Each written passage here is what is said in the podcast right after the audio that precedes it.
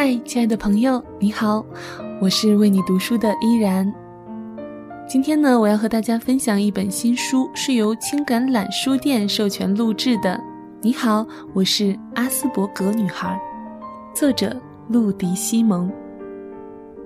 可能你已经注意到我的这一期节目的标题叫做“你可能患有阿斯伯格综合症”。哎，你会不会好奇什么是阿斯伯格综合症呢？今天的这一期为你读书，我就综合一下这本书的内容，先向你介绍一下阿斯伯格综合症。由于阿斯伯格呢属于心理学的前沿领域，在国内很少有人了解，而阿斯伯格人群其实并不在少数，所以很有可能你或者是你身边的人患有阿斯伯格综合症而不自知。或者只是单纯的被认为是很有天分却敏感、羞涩、略带神经质的普通人。如果你一直感觉无法融入环境，如果现在的你不是真正的你，而是别人希望你成为的那个样子，如果你更享受一个人独处，对社交存在非常真实的心理障碍，那么。你很有可能是阿斯伯格综合症患者。阿斯伯格究竟有怎样的表征呢？其实简单的说，就是聪明的孩子不合群。阿斯伯格综合症人士是一个比孤独症更普遍的存在，却没有受到应有关注的人群。他们常用自己独特的方式和社会沟通。因此，往往显得不合于俗而孤独，却又有着趣味盎然、与众不同的内心世界。他们的动作常常显得不协调，社交技巧也很笨拙。但一些阿斯们在某一些领域显出了超常的能力，比如爱因斯坦、牛顿、达尔文、莫扎特、达芬奇、梵高、苏格拉底。伏尔泰、诺贝尔、爱迪生和国内一些知名而怪癖的学者等等，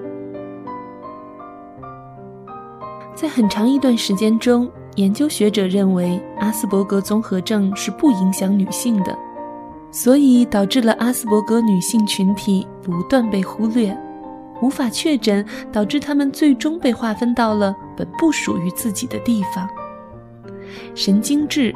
精神分裂、强迫症、人格障碍、对立违抗型障碍、焦虑症、社交恐惧等等。对于那些到了一定年龄仍需要挣扎着去理解身边的环境、社会、人际关系的女性来说，这些诊断她们应该毫不陌生。这些诊断并非没有道理，很大可能是。并发这些症状的根本是基因。问题在于，很多心理辅导员或医生都没有发现，连接这些症状的内核是阿斯伯格综合症。这些年，阿斯伯格综合症得到确诊的人数在逐年上升，原因呢有两点：第一是诊断的手法进步，第二是实际患者的增加。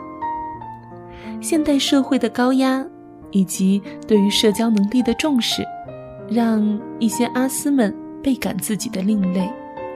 他们通过上网、读书等途径，迫切地寻找答案，最终得以确诊。在少年时得知自己属于自闭派，是多么重大的发现！要是等到四五十岁的话，那么就意味着。你必须把整个前半生翻腾出来，重新一一审视。那感觉好比你近视了大半辈子，最近才第一次戴上眼镜。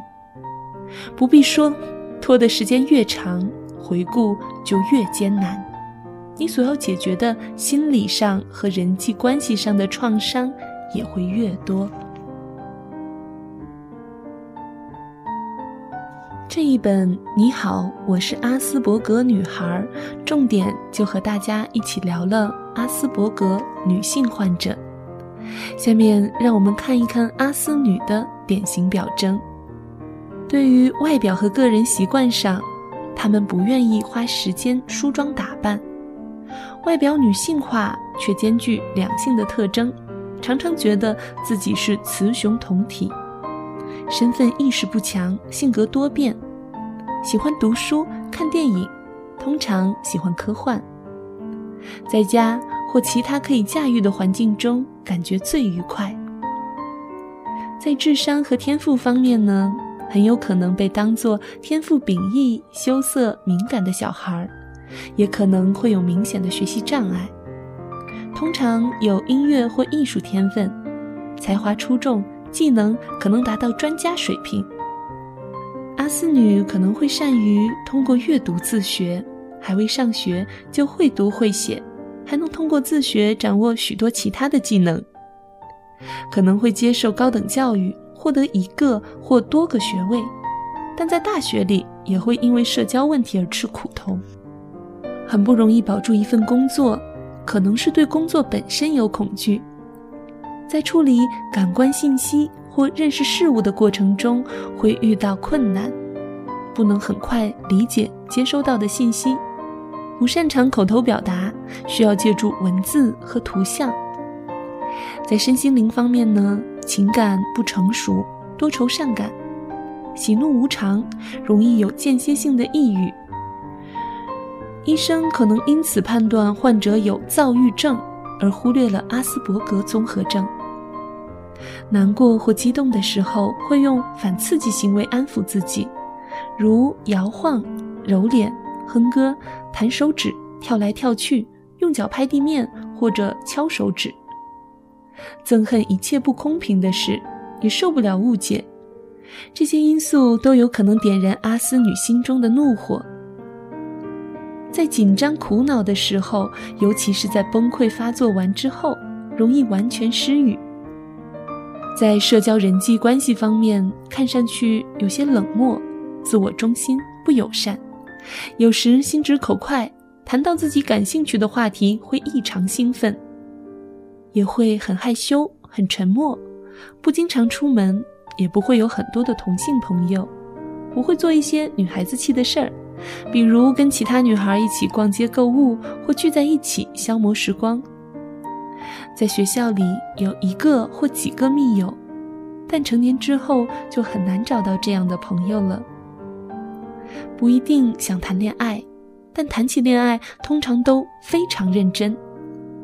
如果喜欢上一个男人，也许会用极其别扭又引人注目的举动来表达爱意，比如目不转睛地盯着对方，或是反复给对方打电话。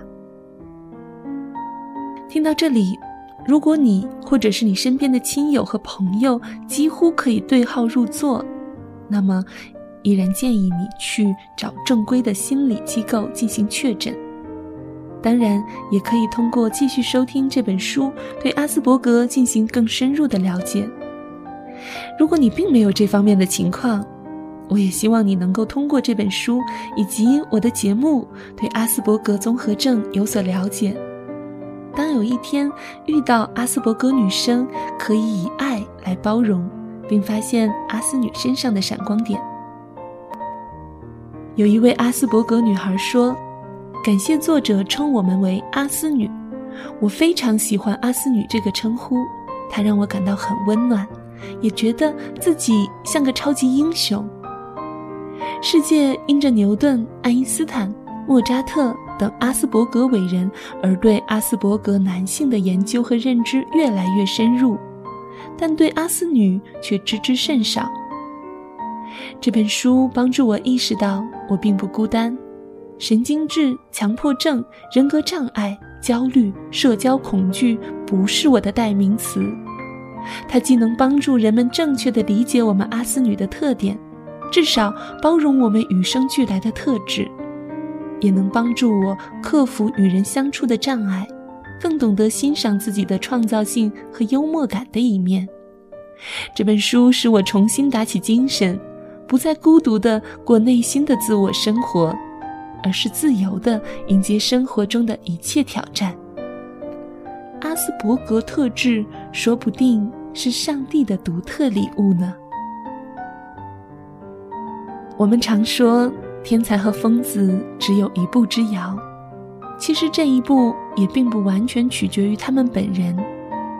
我们社会的大环境，我们每一个人的态度，都有可能会影响到这些天赋秉异又极度敏感的阿斯们。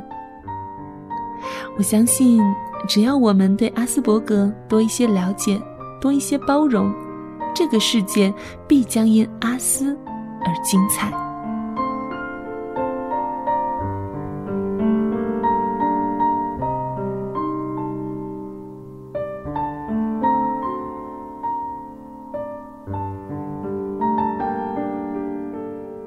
今天和大家分享的呢，是由陆迪西蒙所写的《你好，我是阿斯伯格女孩》，由青橄榄书店授权录制。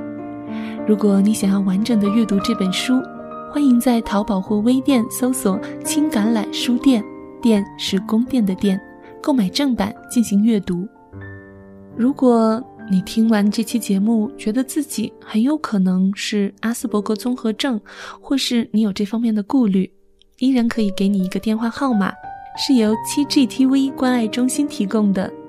每一天都会有专业心理医生倾听你的需要，陪伴你的成长。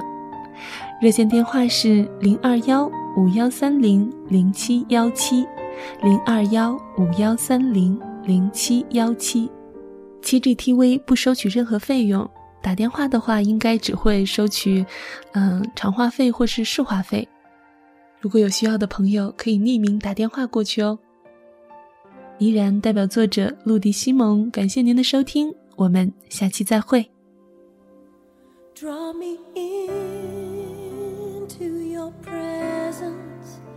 Draw me